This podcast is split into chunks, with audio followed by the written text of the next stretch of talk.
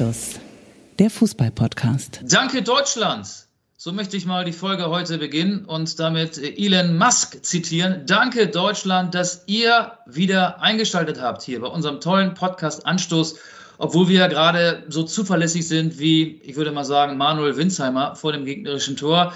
Aber das liegt nicht nur an mir, das liegt vielleicht auch an Fabian Wittke, dem ich in die Augen gucke ohne in seinem Nobelviertel zu sein. Ich gucke in einen Computer und da ist er, da ist er, da ist er.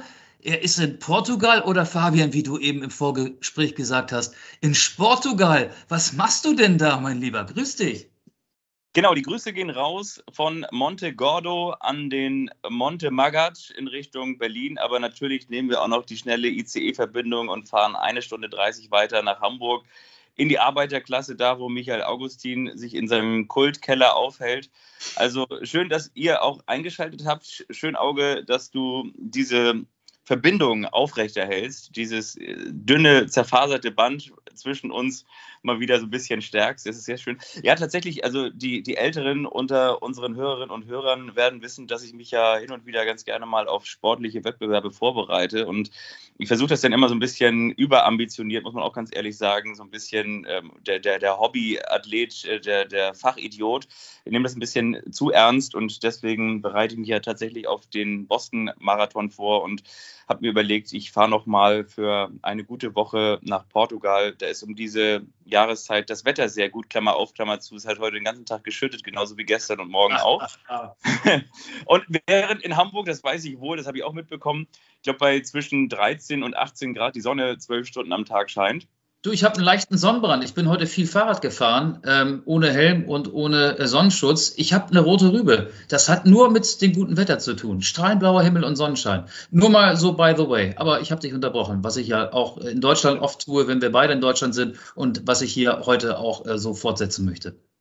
Ich habe mich gefragt, ob das eigentlich in Hamburg wirklich die Sonne ist, die den St. Pauli-Fans jetzt seit Wochen aus dem Arsch scheint zur Länderspielpause. Darüber können wir auch sprechen in dieser Folge. Ich bitte mich oder beziehungsweise ich bitte das zu entschuldigen, dass ich diese Woche nochmal weg bin. In der kommenden Woche werde ich dann wieder da sein an gewohntem Platze. Und danach, das kann ich auch schon mal ganz kurz ankündigen, werde ich mutmaßlich für eine kurze Boston-Marathon-Zeit ähm, wahrscheinlich für ein bisschen mehr als drei Stunden nicht in Hamburg sein. Da müssen wir mal schauen, wie wir das machen mit der Aufzeichnung. Aber erst einmal geht es natürlich um diese Folge und ja, es ist einiges passiert. Es Aber sag mal, bevor du jetzt so schon äh, Fußball Deep ja. Talk beginnst, ja, ich will dich ja. nicht so leicht laufen lassen, nicht so leicht weglaufen lassen. Wann ist der Boston Marathon? Nimm uns mal mit. Wann ist dieser für dich ja Saisonhöhepunkt? Der Boston Marathon ist am 18. April. Das ist ein Montag. Das ist aber der, der Patriots Day in, in Boston und deshalb wird es immer an einem Montag stattfinden, der älteste Städtemarathon der Welt. Aber Montag ist Anschlusstag, das weißt du, ne? Ja, eben, da müssen wir mal. So war das früher mal. Bekommen. Mit mir war das, genau, das war die Älteren unter uns, ne? Da haben wir sie wieder werden sich daran erinnern. Ja, genau, Montag ist Anstoßtag. An diesem Tag ist auch noch der Marathon-Starttag. Und ich werde ein bisschen früher schon um den Jetlag, das macht man natürlich so, wie gesagt, wenn man ambitionierter Fachidiot-Sportler ist, so ein bisschen früher dahin fliegen und dann, ähm, genau, dann, dann geht es dahin. Und deswegen bin ich jetzt quasi, wie, gesagt, wie sagt man so schön, in den letzten Zügen. Ich, ihr erlebt mich gerade auf einem Bett liegend, ähm, so ein bisschen Restbräune von den vorherigen Tagen, aber ansonsten war es auch sehr viel flüssiger Sonnenschein, der runtergekommen ist. Und ich finde, du siehst aber auch eigentlich recht müde, aber glücklich aus. Ja, müde bin ich tatsächlich. Das hat aber, ähm, glaube ich, damit zu tun, dass meine Nächte sehr kurz sind. Das wiederum hat was mit der jüngsten Bewohnerin in diesem neuen Zuhause zu tun, äh, die aber an trotz, die aber davon mal abgesehen trotzdem eine klasse Frau ist. Ähm, Kevin de Bruyne, nein, äh, ich wollte eben, du bist ja in einem Zimmer, in einer, äh, in einem Hotel wahrscheinlich. Du hast so ein, so ein, darf man das sagen, so ein Teams-Hintergrund, um, um nicht zu viel Privatsphäre hier in mein neues Zuhause ähm, durchblicken zu lassen. Aber wenn du dich da jetzt jetzt nach einem äh, laufintensiven Tag ähm, hier mit mir zum Podcast verabredest. Wie muss ich mir das vorstellen? Ich rieche es ja nicht. Riecht das überall nach Schweiß? Sind da ganz viele durchschwitzte Sachen in deinem Zimmer oder sind die schön ähm, auf dem Balkon und vielleicht sogar in der Waschmaschine? Ja, zweiteres, es sieht so ein bisschen so aus, als hätte ich beim Fotografieren mit meinem Smartphone die Porträtfunktion eingeschaltet. Der Hintergrund ist tatsächlich sehr unscharf oder beziehungsweise ist ein Bild, aber das ist wiederum sehr unfreiwillig gewollt. Also das ist äh, eher, um ehrlich zu sein, gar nicht gewollt, sondern der Hintergrund ist einfach nur, ich weiß ehrlich gesagt gar nicht, wie man es ausschalten kann. Guck mal, das müssen wir die jungen Lüten mal erklären. Ach, das Meine, ist gar kein Teams-Hintergrund, das ist dein Hotelzimmer da. Da steht so eine Pflanze. Nee, nee, ich weiß gar nicht, ohne Witz, ich weiß nicht, wie dieser, wie dieser komische Hintergrund wieder ausgeht. Aber um Ach, die Frage zu beantworten. Müffelt's bei dir, ja oder nein? Es, es müffelt nicht. Nein, es müffelt nicht, weil es gibt hier im Ort, in einem kleinen Ort, in dem nicht so wie in Hamburg im Nobelviertel der Kaffee 3,90 kostet, wenn man ihn bestellt, sondern hier kostet der Kaffee 90 Cent. Der ist richtig gut, so ein schöner Galau, aber ich trinke ihn am liebsten schwarz. Und äh, um die Ecke herum ist so ein bisschen wie bei, bei Breaking Bad, so eine alte Wäscherei, die sicherlich nur mit Chemikalien arbeitet, aber da kostet zwei Kilo frisch gewaschene oder beziehungsweise zwei Kilo frisch eingeschwitzte Laufwäsche, kostet ähm, 2,50 Euro bis 4 Euro und die kann man sich dann so schön einmal waschen lassen, die kommt dann schön aufgebügelt wieder zurück. Und dieses Angebot nehme ich dankend an. Von daher ist es in, riecht es in meinem Zimmer nur nach, ähm, wie hieß das früher in der Werbung?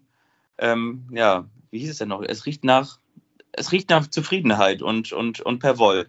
Per Woll gewaschen. Du, pass auf, ähm, jetzt habe ich lange über eine Überleitung nachgedacht und mir ist ja. einer eingefallen.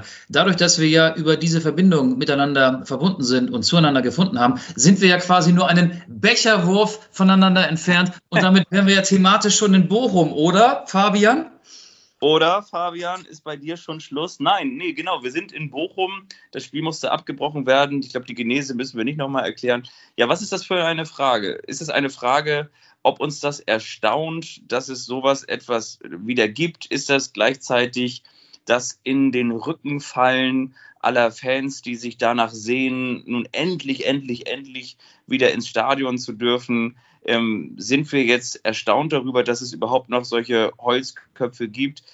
Ich muss ganz ehrlich sagen, dass es mich fast schon gar nicht mehr großartig verwundert, wenn man zum Beispiel auch die Europa League-Spiele von Eintracht Frankfurt gesehen hat gegen Betis Sevilla auswärts in Spanien. Da gab es dann auch schon wieder Straßenschlachten. Ich weiß nicht, es gibt, glaube ich, immer wieder äh, ganz viele bekloppte Menschen, die auch ins Stadion gehen und was wiederum ja sehr skurril war, dass ja an dem Nachmittag vorher der VfL Bochum noch diese, was ist das, eine Werbekampagne gemacht hat, dass dieses Moritz Fiegebier in den Hals gehört, so wie du es einst in der Anschlussfolge auch mal gesagt hast, Bier gehört in den Schlund und nicht äh, sonst wohin. Ne? Äh, dass sie dieses, ähm, dieses Moritz Fiege-Ding da nochmal hochgefahren hatten am Nachmittag vorher und am Abend kommt es dann zu diesem Eklat. Ja, das ist sehr, sehr traurig. Da wurde aus Moritz Fiege Moritz Fliege. Ähm, aber so hart würde ich das gar nicht sehen, wie du es gesagt hast. Also in Bochum flogen auch vorher schon Becher. Erinner dich an das Pokal-Viertelfinale gegen den SC Freiburg. Äh, kurz vor Schluss hat ja Freiburg das Siegtor erzielt und da flogen relativ viele Becher auch in die oder in die Nähe der jubelnden Freiburger Spieler. Und das, was beim VfL Bochum passiert ist, ist, glaube ich, kein Bochum-spezifisches Problem. Das passiert in äh, allen Fußballstadien, die jetzt wieder voller werden und in denen die Menschen auch wieder voller werden. Adrenalin, Alkohol, Emotionen, all das kann bei einem Einzelnen vielleicht dazu führen, dass so etwas passiert, wie am Freitag in Bochum gegen Borussia Mönchengladbach passiert ist. Ich will das überhaupt nicht gutheißen. Ähm, ich finde es aber merkwürdig, was der VfL Bochum jetzt äh, vorhat. Er hat gesagt, der Verein hat kein Verschulden und fordert eine Spielwiederholung. Und da möchte ich doch ähm, nicht nur, weil ich auch persönlich ein bisschen ähm, betroffen bin als äh, Anhänger des FC St. Pauli, auf die Vergangenheit verweisen. Der FC St. Pauli war ja in seiner Endphase als erst Erstligist in der Saison 2010, 2011 auch mal in einen ähnlichen Fall verwickelt. Da flog auch ein Becher und hat einen Schiedsrichterassistenten ausgenockt. Das Spiel gegen Schalke 04, das ohnehin verloren gegangen wäre, wurde auch als Niederlage gewertet. Ich glaube 0 zu 2 war dann das Ergebnis, das in die DFB-Bücher einging. Und anschließend, also am ersten Spieltag der dann folgenden Saison, das war dann die Zweitligasaison, musste der FC St. Pauli ein Spiel außerhalb Hamburgs austragen. Dieses Spiel, ähm, ich weiß es noch, weil ich selber vor Ort war, hat in Lübeck stattgefunden, an der Augenhöhle gegen den FC Ingolstadt. Zweifacher Torschütze Fabian Boll, der ja inzwischen auch mal äh, Cheftrainer ist bei, gewesen ist bei Holstein Kiel am vergangenen Spieltag, weil Marcel Rapp Corona krank war. Ich will jetzt aber jetzt nicht zu weit weggaloppieren. Also das kann man, glaube ich, relativ, das kann man relativ gut ähm, vergleichen. Also der Fall am Millantor zehn oder mittlerweile elf Jahre vorher und das, was am Freitag in Bochum passiert ist. Deswegen kann ich es nicht verstehen, dass die Bochumer tatsächlich davon ausgehen oder dass sie es fordern, das Spiel ähm, wiederholen zu lassen. Ich glaube, da gibt es ja diesen einen Fall ähm, und den könnte man als Schablone auch über das, was am Freitag in Bochum passiert ist, legen. Oder wie siehst du das? Ich sehe es ein bisschen anders. Und zwar denke ich mir, es soll ja immer diese Symbiose geben zwischen Fans und Team. Hashtag der zwölfte Mann. Und das Team profitiert von den Fans. Und so wachsen Fans und Spieler dann doch ein Stück weit für diese 90 Minuten zusammen. In dem einen Stadion sicherlich mehr, in dem anderen Stadion sicherlich weniger. In Liverpool sicherlich noch mal ein bisschen mehr. In Bochum glaube ich aber auch ganz besonders, weil die Kastropper eben laut ist. Und du hast es gesagt, ich glaube, es ist eben dann doch auch ein VfL Bochum-Problem, beziehungsweise ich glaube, das ist nicht gesagt, aber ich habe, ähm, ich sehe es doch so, als dass es eben dann doch ein, ein VfL Bochum-Problem ist. Du hast den, ich habe gesagt, das könnte auch in vielen anderen Stadien passieren. In Bochum ist ja. es nun auch bei diesem Pokalspiel gegen Freiburg, was noch nicht so lange her ist, auch schon passiert, ohne dass da ein Freiburger Spieler getroffen wurde. Damit will ich aber nicht sagen, dass es nur ein Bochum-Problem ist. Das kann in vielen anderen Stadien auch so ähm, vorkommen. Genau, und das war eben nicht nur, wir müssen jetzt natürlich auch nicht ähm, alle, alle, ich glaube, man müsste dann tatsächlich eine statistische Erhebung auf den Tisch legen, wofür wir natürlich gar keine, äh, also Mittel haben wir natürlich ohne Ende, aber die Zeit haben wir halt einfach nicht. Wir würden das natürlich gerne machen, aber die Mittel, äh, beziehungsweise die Zeit, ist auch egal. Auf jeden Fall, ähm, wir haben in der Folge vor Weihnachten auch darüber gesprochen, nämlich Max Kruse hat sich doch damals dann auch sehr flätig darüber geäußert, dass er mit Bierbechern beworfen wurde. Das war ja zufälligerweise auch beim VfL Bochum. Das war sein letztes Spiel für den ersten FC Union Berlin. Stimmt. Und er hat sich damals ja. gemacht. Ne? Also von daher, es ist eben dann vielleicht doch ein Bochum-Problem und vielleicht kommt es dann doch auch nicht von ungefähr, dass der VfL Bochum eben jene Werbeanzeige ähm, schaltet, in der er darauf aufmerksam macht, dass Bier eben in den Hals gehört und, und nicht auf, auf den Rasen. Also das hat sich anscheinend schon so ein bisschen, ich will nicht sagen etabliert, aber das ist äh, schon irgendwie so zum, zum, zum salonfähigen Akt, möchte ich mal sagen, geworden.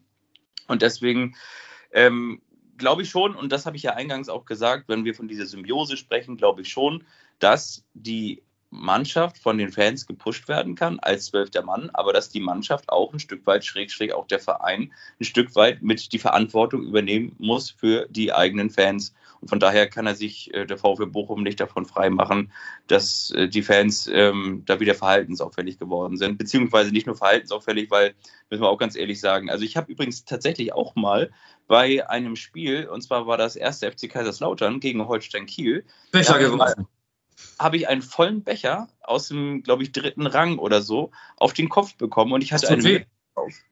Und ich habe die Mütze abgenommen und hatte darunter eine blutige Kopfhaut. So, Klar, also das, heißt, das ist Plastik. Also das sind echt, das ist ja nicht, äh, es gibt ja diese, diese äh, wabbeligen Plastikbecher, ja. Genau. Ähm, aber das, das ist ja äh, wirklich Hartplastik und die fliegen, vor allen Dingen, wenn noch ein bisschen Bier drin ist, richtig gut und richtig weit. Und damit kann man auch schon zielen. Wobei es ja vielleicht nicht der, ähm, die Absicht dieses ähm, Tatverdächtigen war, den Schiedsrichterassistenten zu treffen.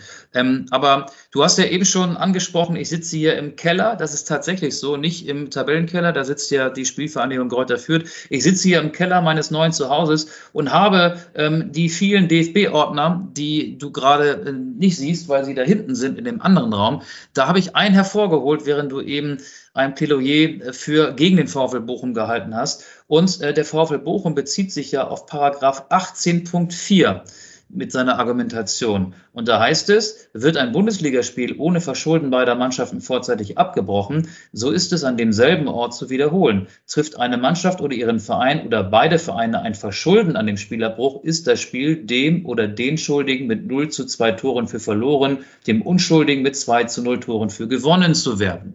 Darauf beruft sich der VfL Bochum, der ja auch noch argumentiert, der Straftäter hat völlig legal sein Getränk gekauft und der Verein dadurch kein Verschulden an der Straftat.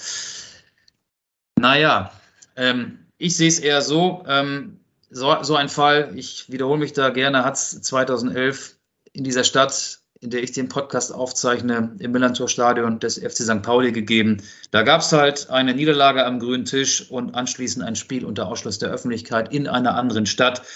Und so etwas wäre, finde ich, weil es diesen Fall schon mal gab äh, und weil ja elf Jahre später Becher nicht anders fliegen und ähm, wir immer noch in derselben Liga sind und immer noch im selben Land sind, ähm, daran sollte man sich orientieren. Meine Meinung.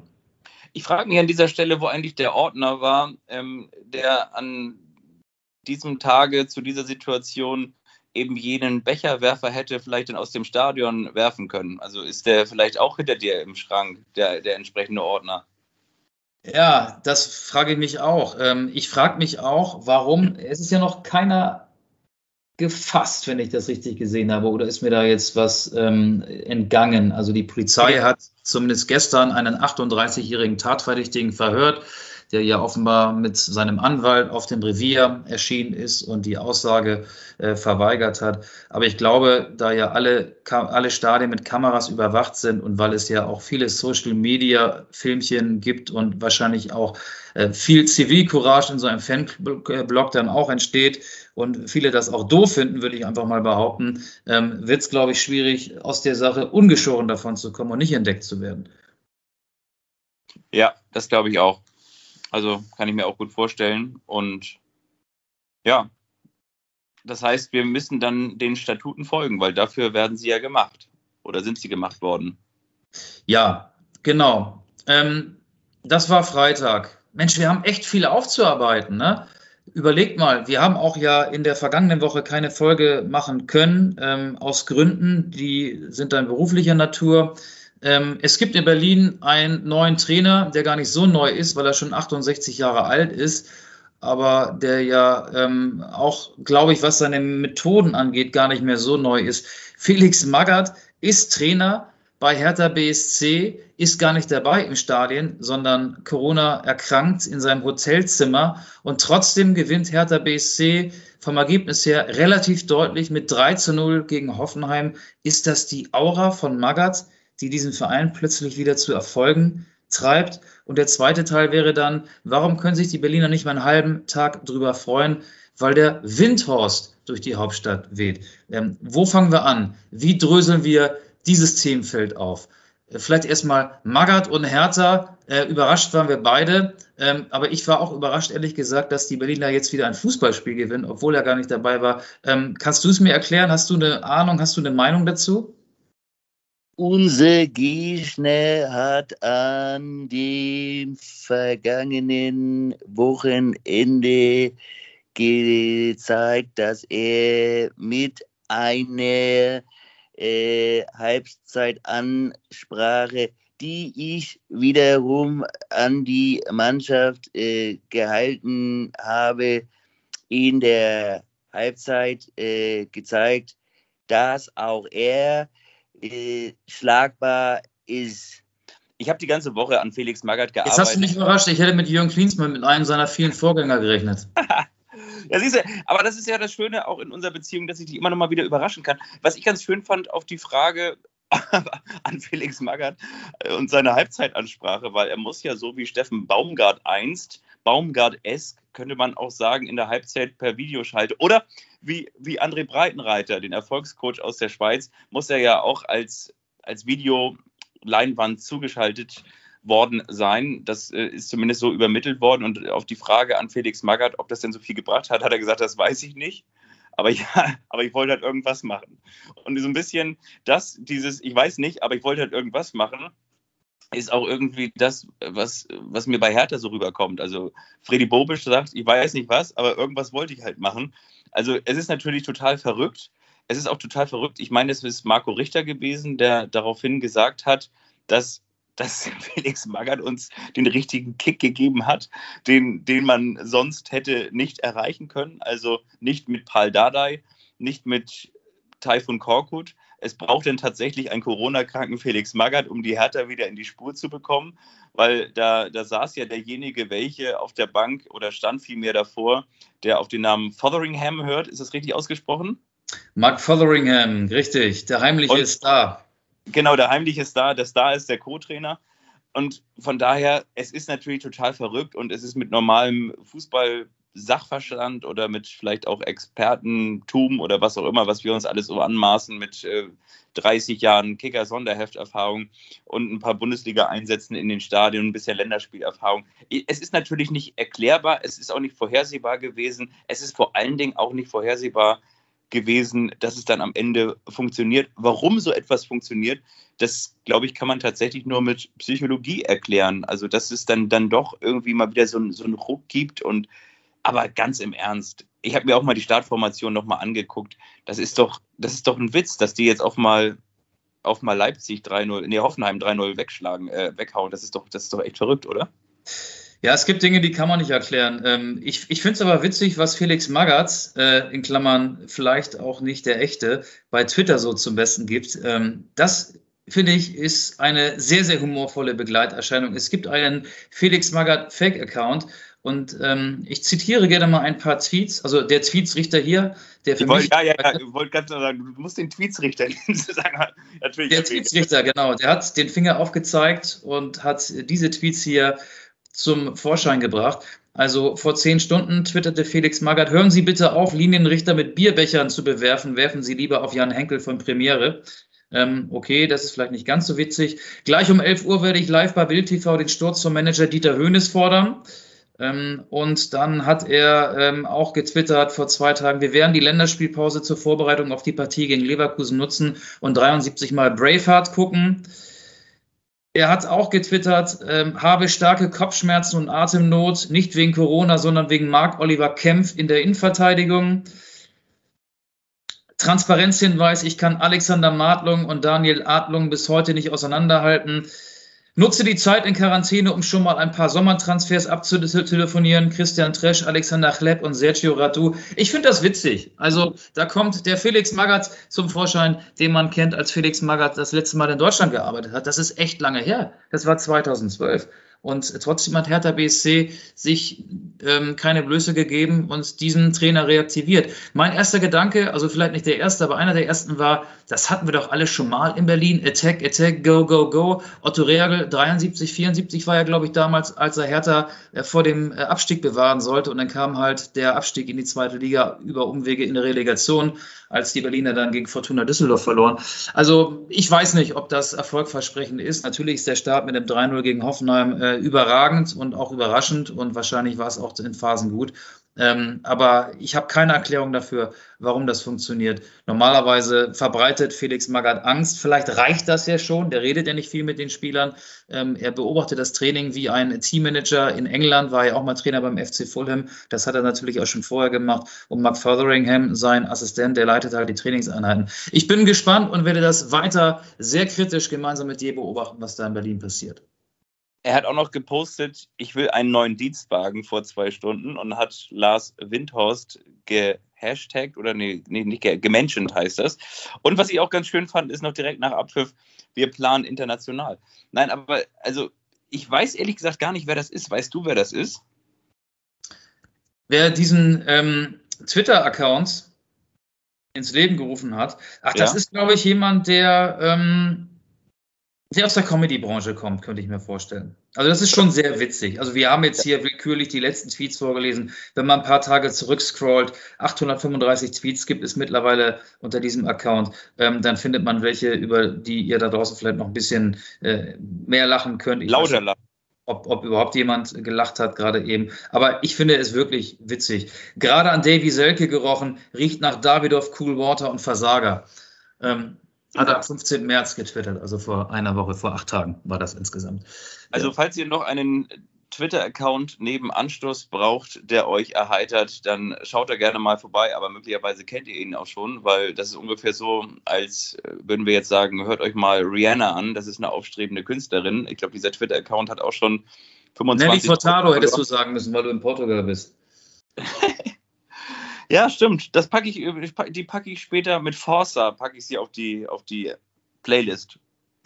ja, aber einen halben Tag oder vielleicht waren es auch 17 Stunden, nachdem Hertha völlig überraschend Hoffenheim 3 zu 0 geschlagen hat, hat sich Lars Windhorst gemeldet bei Bild TV und hat Werner Gegenbauer mal so richtig Gegenwind gegeben. Man könnte auch sagen, gegen Windhorst gegeben. Er hat ihm Klüngelei vorgeworfen, hat den Hertha-Präsidenten zum Rücktritt aufgefordert ähm, und hat im Prinzip ähm, ganz, ganz viel schmutzige Wäsche, die du ja in Portugal angeblich nicht hast, gewaschen. Und auch das ist irgendwie typisch Berlin und äh, zeigt, glaube ich, auch, ähm, was für ein taktloser Typ Lars Windhorst ist, Windhorst ist. Der hat überhaupt kein Gefühl für die Situation, spricht ja auch in jedem zweiten Satz von Investment, sagt auch, dass er bereit sei, noch mehr Geld in Hertha BSC als die bisher äh, investierten 375 Millionen Euro zu investieren und ist offenbar auch sehr überrascht, wofür das Geld ausgegeben worden ist. Die Berliner hochverschuldet haben, oh Wunder, auch ein Teil der Kohle, ein Teil der Windhorst-Millionen in Schuldentilgung investiert. Ähm, da mischt sich einer aber mal ganz gewaltig ein. Und wenn ich das so höre, bin ich ehrlich gesagt froh, dass es die 50 plus 1 Regel im deutschen Fußball gibt. Ja, absolut. Also irgendjemand, ich hatte jetzt ähm, relativ viel quer gelesen, natürlich immer so nach, nach Feierabend, nach meiner Laufzeit, aber irgendjemand hatte auch geschrieben, ich, nee, genau, Axel Kruse war das doch auch, der sich doch dazu äh, noch geäußert hatte. Genau, Axel Kruse ist gemeinsam mit Gabor Kirai und mit Marco Rehmer, also mit zwei Kollegen aus der glorreichen Berliner Vergangenheit, so eine Art Repräsentant ja. des Clubs. Und ähm, der ist ja auch Teil eines Podcasts. Hauptstadtgeflüster heißt der Podcast, äh, wird, glaube ich, nicht, ich glaube es nicht nur, ich weiß es auch vom RBB ja. herausgebracht. Und in, in, diesem Podcast hat er äh, deutliche Worte von sich gegeben und hat ähm, ja, Windhorst schlichtweg als doof verunglimpft, wobei äh, verunglimpfen ist vielleicht der falsche Begriff. Er hat ihn als doof bezeichnet und hat halt kein Hehl daraus gemacht, dass er von Windhorst sehr wenig hält. Genau, anstatt sich über den Sieg zu freuen, setzt sich diese Pfeife dahin und zieht vom Leder und macht alles wieder kaputt. Seit Monaten kommt er wieder mit der Scheiße um die Ecke. Das ist unerträglich. Er will den Verein komplett übernehmen. Ja, das will er, glaube ich, nicht. Also dann würde er vielleicht Präsident werden wollen. Das wäre ja durchaus möglich, äh, ohne diese 50 plus 1 Regel auszuhebeln. Ähm, aber ich habe auch so ein bisschen quer gelesen, mich äh, in Vorbereitung auf diese Folge durch einige Berliner Zeitungen äh, gequält, geklickt. Ähm, Windhorst führt ja ein Jet-Set-Leben. Also der wohnt ja klar, mal in, in Berlin für kurze Zeit, aber in der Schweiz, in London ist er oft. Dann ist er mal an der Côte d'Azur, dann ist er mal im Karibikurlaub. Ich glaube, so ein fester Posten und um einen Bundesliga-Verein als Präsident zu führen, sollte man ja schon häufiger mal an dem Ort sein, äh, an dem der Bundesliga-Verein zu Hause ist, sprich in Berlin. Ich glaube, das ist gar nicht so seins und deswegen hat er da möglicherweise keine Ambition, um äh, der Nachfolger von Werner Gegenbauer zu werden. Kann man sagen, dass Lars Windhorst, Jenny Elvers und Marc Terenzi vereint? Ähm, inwiefern? Weil die, die sind ja, jetzt muss ich auch noch einen Witz erklären, die sind ja ein Paar und dieses Jet-Set-Leben, das die beide führen, führt Lars Windhorst schon ganz alleine. Ja, das stimmt. Ähm, aber er, er tauscht seine Vertrauten häufiger aus. Jürgen Klinsmann, das wäre jetzt die Steilvorlage an dich, und Jens Lehmann sind ja auch beide nicht mehr da. Also die hatten ja auch nur eine sehr kurze Verweildauer bei Hertha BSC. Arne Friedrich hat freiwillig den Hut genommen. Der hätte eigentlich noch Vertrag bis zum Sommer gehabt und hat dann aber gesagt, so, nee, du, du lass man. Ich, ich, ich gehe gerne früher. Und da muss man natürlich auch sagen, Arne Friedrich, ich bin jetzt nicht so härter nah, als dass ich da die Interna kenne. Wer kennt die schon? Aber bei Arne Friedrich hatte ich immer so den Eindruck, dass er noch so eine Art Ruhepol ist, einer, der sich wirklich mit dem Verein identifizieren kann, der für mich so ein bisschen als Sebastian Kehl von Hertha BSC um die Ecke kam, der vielleicht auch ein schlauer Kopf ist, der auch kommunizieren kann, der auch verbinden kann, der Connections aufbauen kann. Und wenn der dann auch schon ein halbes Jahr vor Ablauf seiner Zeit sagt, Leute, Leute, war das mal ohne mich, dann, dann ist das, glaube ich, auch schon ein Zeichen. Aber ähm, wir haben jetzt über Windhorst äh, abgelästert, äh, aber Werner Gegenbauer ist ja auch eine streitbare Person. Also Axel Kruse gehört offenbar zur Gegenbauer Seite, deswegen hat er sich auch so ähm, für Gegenbauer in den Wind gestellt, Windhorst gegenübergestellt. Aber der Werner Gegenbauer betreibt eine Holding und die wiederum betreibt auch Geschäfte, die mit dem Alltag von Hertha BSC zu tun haben. Die Grün- und Rasenpflege im Olympiastadion äh, führt eine Firma durch, die zur Gegenbauergruppe gehört. Und die Reinigung im Stadion ähm, übernimmt die Gegenbauer Services GmbH, also auch ein Dienstleistungsunternehmen. Und das finde ich halt auch merkwürdig. Normalerweise muss sowas ja öffentlich ausgeschrieben werden. Ich weiß nicht, ob das in dem Fall Erfolg ist, aber äh, auch, auch das ist irgendwie eine ganz komische Verbindung. Ähm, ja. Aber da fehlt mir auch die Binnenansicht, um da jetzt äh, tiefer einsteigen zu können. Ich fand es nur witzig, also Hertha hat mich am Wochenende, am vergangenen Wochenende mehrmals überrascht. Erstmal, dass Hertha Magath verpflichtet hat, das war jetzt nicht am Wochenende, sondern ein paar Tage vorher, dass Hertha dann unter Magath gegen Hoffenheim deutlich gewonnen hat, vom Ergebnis her deutlich gewonnen hat und dass diese Freude dann nur einen halben Tag gehalten hat, weil Lars Windhorst dann wieder was in den Wind hinaus posaunt hat. Ja, wollen wir es bei, damit dabei belassen und Hertha in Ruhe lassen für den Rest dieser Folge? Ja, also ja, auf jeden können wir gerne machen. Ich glaube, es wird auch noch viel, also das, das ist ja auch schon das Skurrile daran. Ich meine, überleg mal, das sagt ja auch schon ganz viel aus, dass ein, ein Twitter, ein Fake-Twitter-Account entsteht, der vielleicht ja schon, schon eine gute Formulierung drin hat, aber auch letztendlich ja ganz viele Tatsachen aus der Vergangenheit einfach nochmal nostalgisch hervorholt, dass der anschwillt und anschwillt und anschwillt und einen riesengroßen Erfolg feiert. Ich muss dazu aber sagen, diesen Account gibt es seit Dezember 2017. Also der ist nicht entstanden, nachdem Magath bei Hertha unterschrieben hat, sondern man kann ja bei Twitter immer sehen, ähm, seit wann es diesen Account gibt, seit Dezember 2017. Und ähm, ich halte das mal in die Kamera. Äh, bei Twitter hat man ja ein Profilbild und ein Hintergrundbild. Und das Hintergrundbild ist auch sehr witzig. Da sieht man mehrere Menschen in Weiß. Unter anderem Felix Magath, der einen weißen Anzug trägt, einen weißen Hut, den Daumen nach oben.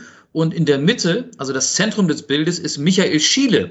Michael ja. Schiele, auch ganz in Weiß, ist mittlerweile Trainer bei Eintracht Braunschweig. Aber der war seinerzeit Trainer bei den Würzburger Kickers, ist mit den Kickers auch von der ähm, dritten in die zweite Liga aufgestiegen und dann aber ähm, ja nur wenige Wochen nach dem Fehlstart in die zweite Liga entlassen worden. Felix Magath war ja vorher für Flyer Alarm Berater ähm, und Flyer Alarm und äh, Admira Wacker, nee, Flyer Alarm äh, ist halt Hauptanteilseigner der Würzburger Kickers und auch von Admira Wacker Mödling, von einem österreichischen Bundesligisten. Und das war ja die letzte Aufgabe, die Magath ähm, ausgefüllt hat, bevor er dann Trainer wurde bei Hertha BSC. Und das ist halt auch das äh, Twitter Hintergrundbild dieses Accounts, muss man dazu sagen. Also mit anderen Worten, der Account ist schon ein bisschen älter als Magath Trainer ist bei Hertha BSC. Das stimmt, aber er ist natürlich jetzt in der Zeit, in der Maga Trainer bei Hertha BSC wurde, nochmal durch die Decke gegangen, weil Absolut. da eben nostalgische Geschichten hervorgeholt worden sind. Genau. Michael Schiele, nicht zu verwechseln mit Arturo Vidal. Dieser Gag muss an dieser Stelle auch nochmal kurz untergebracht werden. Und worüber wollen wir dann reden? Wollen wir schon darüber reden, dass Russland sich für die EM 2028 oder 2032 bewirbt und das ist, das ist dreist, ne? Das ist, das ist echt dreist. Ähm, jetzt, das ist natürlich jetzt der, der politische. Gianni Infantino gefällt das. Ja, genau. Und der politische Gag dazu wäre natürlich, also wenn sie so weitermachen, dann. Pass mal, es ist ja die EM. Ich muss, ich, ich, muss, ich, muss, ich muss zurückrudern. Gianni Infantino hat ja nichts mit der UEFA zu tun. Alexander Seferin. Ähm, äh, ja, äh, sorry. Ich, ich habe es ähm, ehrlich gesagt erst kurz bevor wir hier unsere Aufzeichnung gestartet haben mitbekommen und habe das erst für einen Gag gehalten, den du mir erzählt hast. Aber nein, es ist wahr. Russland will entweder 28 oder 32 eine Fußball-Europameisterschaft austragen.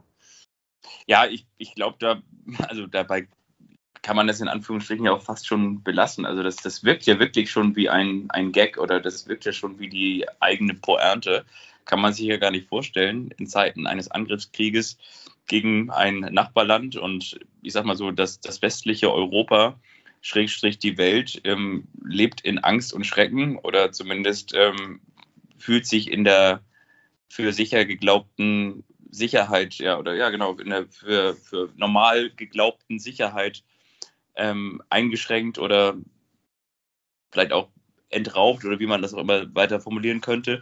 Ähm, und, und in dieser Zeit bewirbt sich Russland für die Austragung einer Fußball-Europameisterschaft, auch vor allen Dingen in der Zeit, in der Russland ähm, ausgeschlossen wurde von der WM in Katar. Also das ist, das wirkt eigentlich wirklich wie ein Treppenwitz, oder? Ich meine, das ist doch einfach, also ich finde ein Stück weit unfassbar. Ja. Ja, das, also hinein, hineininterpretieren könnte man, äh, hallo, wir sind auch noch da und ähm, dass der Ausschluss halt als solcher nicht akzeptiert wird und sie einfach schon mal äh, ein paar Jahre weiterdenken in Russland und sich ganz einfach ähm, auf das beziehen, was sie schon mal gemacht haben, eine WM auszurichten und die Infrastruktur dieser WM dann 10 oder 14 Jahre später zu nutzen und unter normalen Gesichtspunkten, wenn es ähm, diesen fürchterlichen Krieg in der Ukraine nicht gäbe, dann hätte Russland ja wahrscheinlich auch gar nicht so schlechte Chancen gehabt. Und das ist das Selbstverständnis, mit dem sich die Russen vermutlich für dieses Turnier beworben haben. Übrigens gemeinsam mit Großbritannien und Irland, nein, nicht gemeinsam mit denen, sondern als ähm, Gegenkandidat von Großbritannien und Irland. Und das wäre dann für mich auch der Favorit auf die Ausrichtung der EM 2028. Ja. Von mir aus können wir auch dann daran auch schon einen Haken machen. Ähm, und ja, alles wir, weitere. Wir können ja über, wir können ja noch über die ersten Spiele der deutschen Fußballnationalmannschaft in diesem ja. Jahr sprechen. Ähm, Israel und Niederlande. Ähm, eigentlich reicht eine Sache und die fand, fand ich in der Tat ganz sympathisch. Es gibt ja auch durchaus einen Überraschungskandidaten in dem Kader von Hansi Flick und zwar Anton Stach der ja noch gar nicht so lange Bundesligaspieler ist. Der wechselte ja erst im vergangenen Sommer von Fürth nach Mainz. Und äh, der bekam offenbar einen Anruf während der Autofahrt.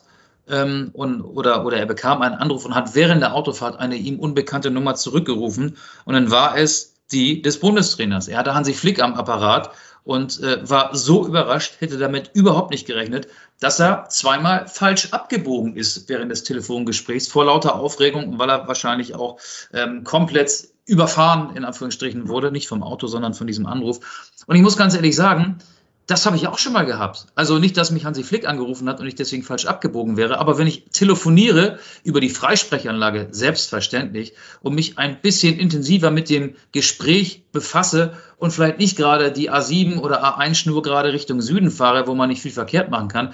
Ich habe das auch schon manches Mal gehabt, dass ich falsch abgebogen bin und mich deswegen verfahren hat und es gar nicht bemerke. Ähm, kennst du das auch, wenn man zu sehr auf das Telefonat konzentriert ist, dass man dem Verkehr nicht mehr so ganz äh, fehlerfrei folgen kann? Also ich muss ja zum einen sagen, ich habe gar kein Auto mit Freisprecheinrichtung und mittlerweile habe ich gar kein ähm, Alltagsauto mehr, sondern tatsächlich nur noch ein Fahrrad. Von daher, also aber ich kenne das durchaus, dass ich manchmal so sehr in Gedanken bin und dann eigentlich nicht mehr genau weiß, wo es hingehen soll. Auf jeden Fall. Aber mich hat, das muss ich dazu auch sagen, der Bundestrainer auch noch nicht angerufen. Der, der letzte, der mich angerufen hat, das war McBerty. Aber das ist natürlich auch schon ein bisschen her. 96 war das. Ja. Mit dem Rücken, das, mit dem Rücken zum Tor gegen Peter Kuber getroffen habe. Das ist wirklich sehr lange her, ja. Ähm, du hast das Golden Goal geschossen, das ist auch wieder eine neue Erfahrung. Aber ich freue mich natürlich auch wirklich darüber, dass, dass Julian Draxler wieder da ist. Also der wird sicherlich. Das freut dich. Die ein oder andere. Relativ egal, ob der dabei ist oder nicht. Äh, als, als, dauerhaft, als Dauerreservist vom PSG ähm, es äh, nach so langer Zeit in die Nationalmannschaft zu schaffen, ja, ähm, ist vermutlich auch eine Leistung. Ähm, ja, aber wir müssen auch gar nicht viel tiefer in die Nationalmannschaft einsteigen. Ich fand das ganz sympathisch, was Anton Stach gesagt hat, wie überrascht er gewesen ist. Das erlebt man ja häufiger, dass Debütanten dann erstmal völlig baff sind. Ähm, es gibt ja solche, die werden äh, ja schon äh, Monate vor ihrer ersten Nominierung gehandelt und bei denen hat dann vielleicht auch der Vereinstrainer schon mal gesagt, hey, pass auf, du bist beim nächsten Mal dabei. Bei Anton Stach war es wahrscheinlich eher nicht so. Ähm, und jetzt sind zwei Ex-Fürther plötzlich Nationalspieler. David Raum, den wir ja regelmäßig mittlerweile loben hier in diesem Podcast als besten ja. Außenverteidiger der Bundesliga oder zumindest als besten Linksverteidiger. Äh, und Anton Stach, ja, so kommt das dann gegen Israel und vielleicht auch in Amsterdam gegen die Niederlande. Willst du noch was zu diesem Themenkomplex beitragen? Die deutsche Nationalmannschaft, ja, ich ähm, hatte noch auf dem Schirm, ich habe mir das, das Foto, das müsst ihr, wenn ihr bei Instagram seid, euch auch nochmal anschauen. Und zwar ist ja Serge Gnabry wieder abgereist, ist richtig, ne? Dafür ist Julian Brandt nachnominiert worden. Ist auch richtig, ja? Das ist richtig. Serge Gnabry hatte äh, so, so, so ein äh, Gucci-Komplett-Outfit äh, an. Meinst du das Bild? Ja, also ganz im Ernst. Also, wenn du dir eine Blaupause organisieren willst, wie sieht ein Fußballprofi im Jahr 20, ich sag mal jetzt 20 bis 2022 aus? Dann guckst du dir dieses Bild an und denkst dir einfach so, okay, das hat mit allem etwas zu tun, aber nichts mehr mit der Normalität. Aber mein Gott, das ist dann vielleicht auch jetzt wieder so der, der, der im, im Bett liegende, neidische, äh, weiß nicht, Fußballfan oder, oder Journalist oder wie auch immer, der dann da irgendwie hinschaut und die, die heutige Jugend nicht mehr versteht. Das ist der Swag, nicht. der Swag. Thomas Müller ja. könnte ich mir so nicht vorstellen. Der wird das, glaube ich, auch nicht tragen. Nee, wahrscheinlich nicht. Und, Manuel äh, Neuer auch nicht. Nee, wahrscheinlich auch.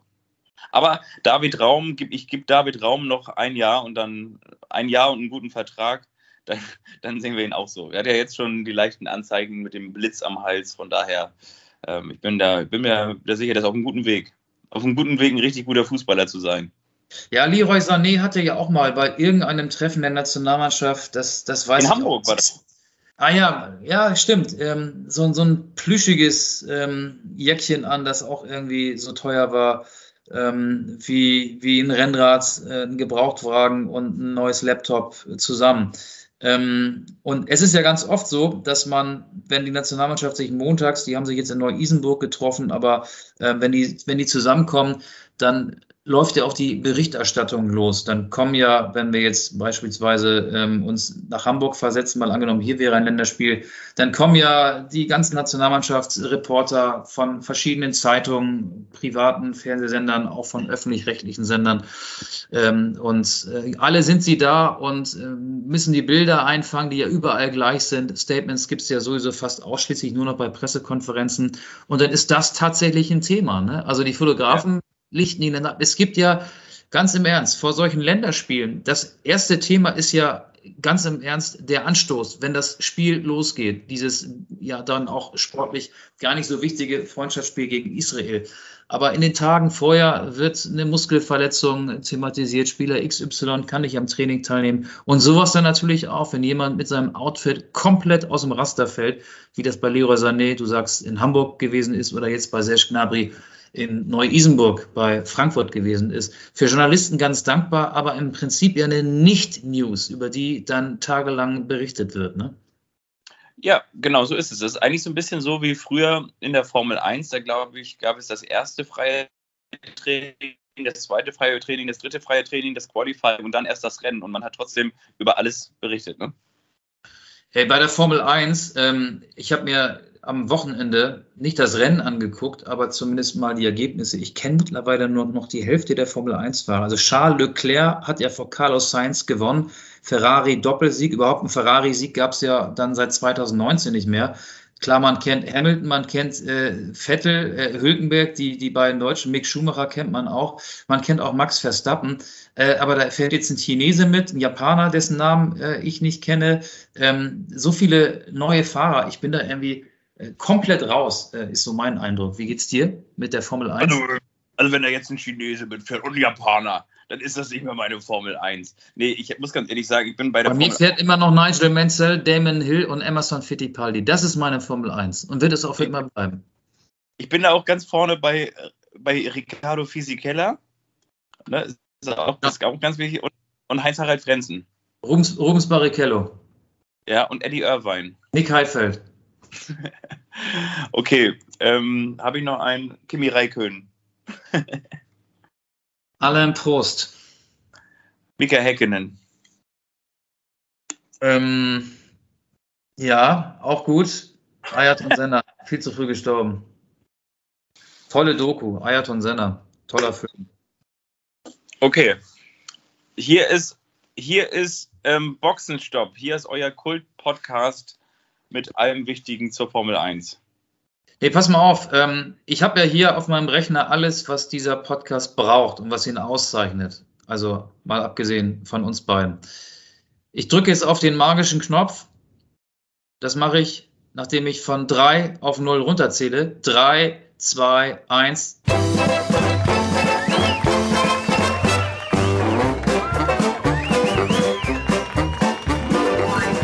ist der eine, der überrascht den anderen.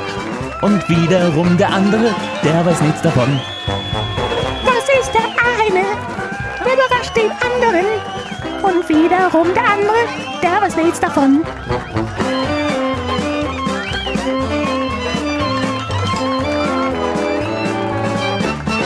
Der eine überrascht den anderen.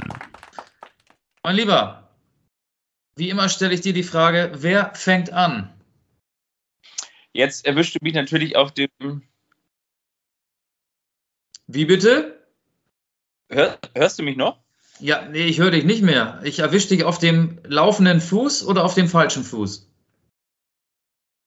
Du erwischt mich auf dem laufenden Fuß, der gleichzeitig der, der falsche ist. Ich muss ähm, ganz ehrlich sagen, dass ich jetzt ähm, nicht die, die ganz große Vielfalt vorbereitet habe diese Woche, aber das habe ich dir in einem kleinen Vorgespräch auch schon erzählt. Von daher ähm, finde ich das aber gut, dass du trotzdem wie so ein Klassenlehrer mir noch einmal diese Blöße schenkst, um dann darauf hinzuweisen, dass ich das ja vielleicht im zweiten Halbjahr auch wieder ausbügeln kann. Ja, es sei dir verziehen. Dann werde ich dich überraschen mit Berlin. Wir haben irgendwie ganz viel Hertha-Content schon seit Wochen und das ist auch in dieser Folge so und das wird auch in, diesem, in dieser Episode in der Kultrubrik, in der Kultrubrik dieser Folge auch so sein.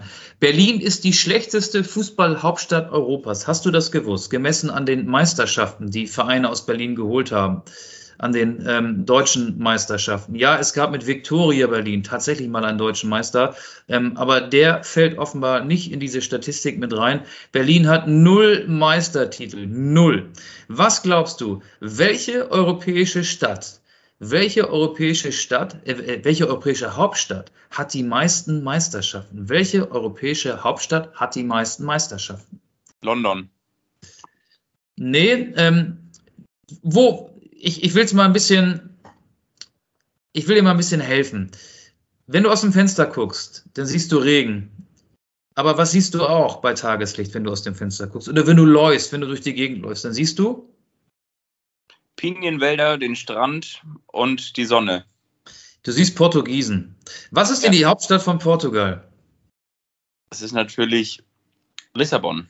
Genau, Lissabon ist die Stadt mit den meisten Meistertiteln, die Hauptstadt mit den meisten Meistertiteln. 33 Meistertitel. Das ist aber echt krass, weil wenn du dir mal überlegst, wie viele Erstligisten in London spielen und wie viele Erstligisten in Lissabon spielen, dann ist es ja wirklich umso respektabler. Krass. Ja, Aber, aber, wer gewinnt denn in London die Meisterschaften? Der FC Arsenal schon lange nicht mehr. Der FC Chelsea, ja, am ehesten noch. Tottenham auch nicht. Crystal Palace auch nicht. Der FC Fulham auch nicht. Ähm, London ist in dieser Aufzählung übrigens ziemlich weit hinten. Ähm, ich will dich mal auf die Fährte locken der Nummer zwei von Portugal gar nicht so weit entfernt, geografisch gar nicht so weit entfernt. Welche Stadt kommt dann? Welche europäische Hauptstadt mit den zweitmeisten Meistertiteln? Ich denke, es ist Madrid. Richtig, 32. Madrid. Und da reden wir logischerweise dann über Real und Atletico. Und die Nummer drei ähm, ist ein Land, das momentan zu Recht sehr in der Kritik steht und die Hauptstadt demzufolge auch. Welche Stadt könnte das sein? Moskau. Richtig, 28 Meistertitel. Und dann viertens ein Land, das, hm, sagen wir mal so, wenn ich jetzt hier in meinem Keller hinterm Vorhang gucke, dann finde ich vielleicht eine Tube Priel, Vielleicht finde ich auch den Froschreiniger. Ich finde aber nicht. Das ist jetzt. Du findest da keine Pariser? Ich finde kein Ajax. Ach so, ah, okay. Also welche Stadt ist gesucht? Niederlande, Amsterdam. Ja, 26 Meistertitel. Und dann äh, kommt London mit 11 und dann kommt. Ah oui, parlez-vous français? Paris. Richtig, mit neun. Und dann kommt eine Stadt. Wie rum, warum, darum? Rom. Rom, ja. richtig. Vier Meistertitel. Und das war auch schon das Quiz. Aber da du ja keins für mich vorbereitet hast, mache ich einfach noch ein zweites mit dir. Ja, wer, hat, Podcast. wer hat seit der Saison, was glaubst du? Wir sind jetzt in der Saison 2021-22, aber wer hat seit 2019-20 die meisten Trainerwechsel vollzogen? Welcher Verein? Wir haben über diesen Verein in Deutschland, wir sind jetzt in Deutschland in der Bundesliga, wir haben über diesen Verein heute auch schon gesprochen. Wir haben doch gar nicht über den HSV gesprochen. Nee, wir reden auch über die erste Liga. Der HSV ist ja seit 2019, 20 gar nicht in der ersten Liga gewesen. Es muss Hertha BSC sein. Richtig, es ist Hertha BSC. Kriegst du auch die Nummer zwei? Das sind zwei Vereine, die sich den zweiten Platz teilen. Kriegst du die vielleicht auch zusammen? Ja. Stuttgart. Ah, es ist schwierig. Es ist schwierig. Stuttgart. Nee, es ist der erste FC Köln gemeinsam mit dem FSV Mainz 05. Da wäre man vielleicht nicht drauf gekommen. Keiner wechselt den Trainer öfter als Hertha, aber am zweithäufigsten seit 2019 Köln und Mainz. Ja, mehr habe ich dann auch nicht für dich. Du, das macht nichts. Wir packen noch Nelly Furtado rauf und das Versprechen, mit dem ich auch jeden Tag hier bezahle, mit meinem guten Versprechen. Wir, wir packen noch Nelly Furtado auf die Playlist und sagen, uns geht es gut, wir haben uns nicht getrennt, wir bleiben nach wie vor informativ und interessiert und melden uns zu Beginn des zweiten Teils der Länderspielpause zurück. Aber welchen Song von Nelly Furtado denn? Forza. Forza. Okay, von mir kommt, weil du ja gerade da bist, Portugal, The Man mit Feel It Still. Das finde ich auch gut. Kannst du damit leben? Ich kann damit absolut leben und Ich werde nach wie vor noch daran arbeiten, dass der Felix Magath so klingt, wie Felix Magath klingt. An was denkt man eigentlich beim Laufen, wenn man so lange Strecken wie du läufst, frage ich mich. man schaltet den Kopf eigentlich ab. Ich, ich denke, also ich denke natürlich immer an die nächste Folge Anstoß, aber ansonsten versuche ich auch abzuschalten. Einfach mal abzuschalten. Ich muss einfach mal loslassen, Michael. Ich muss einfach mal raus aus diesen Fängen. Ich muss einfach mal loslassen. Ich muss einfach mal abschalten. Aber dir ist auch schon klar, wenn du dich so vorbereitest, wie du es gerade tust auf den Boston-Marathon, der, wie du ja uns verraten hast, am 18. April in Boston an der US-amerikanischen Ostküste stattfindet. Wenn du dich so intensiv vorbereitest, dann setzt du dich auch unter Druck. Ne? Du gehörst jetzt zum erweiterten Favoritenkreis. Für mich bist du einer der Favoriten auf den Sieg bei diesem Marathon. Weißt du das eigentlich? Das ist so. Kenisa Bekele und ähm, viele andere Namen, die euch jetzt nicht sagen werden, sind da am Start. Mit anderen Worten, es gab nie ein schnelleres Hauptfeld in Boston in der langjährigen Geschichte. Ich habe ja von dem ältesten Städtemarathon der Welt gesprochen. Und das liegt natürlich auch an mir. Also von daher, ja, ich kann mit diesem Druck umgehen. Nur die Fußballfans, so glaube ich erstmal, wissen natürlich, was Druck ist.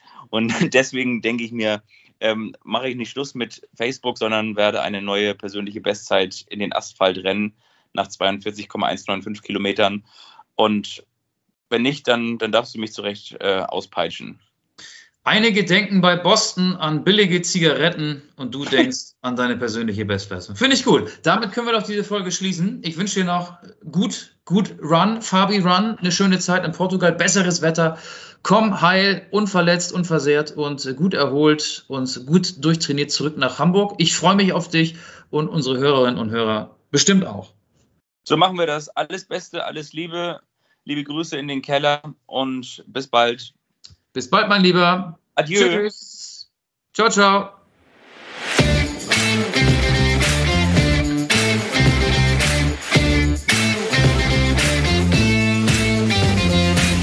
Anstoß, der Fußball-Podcast.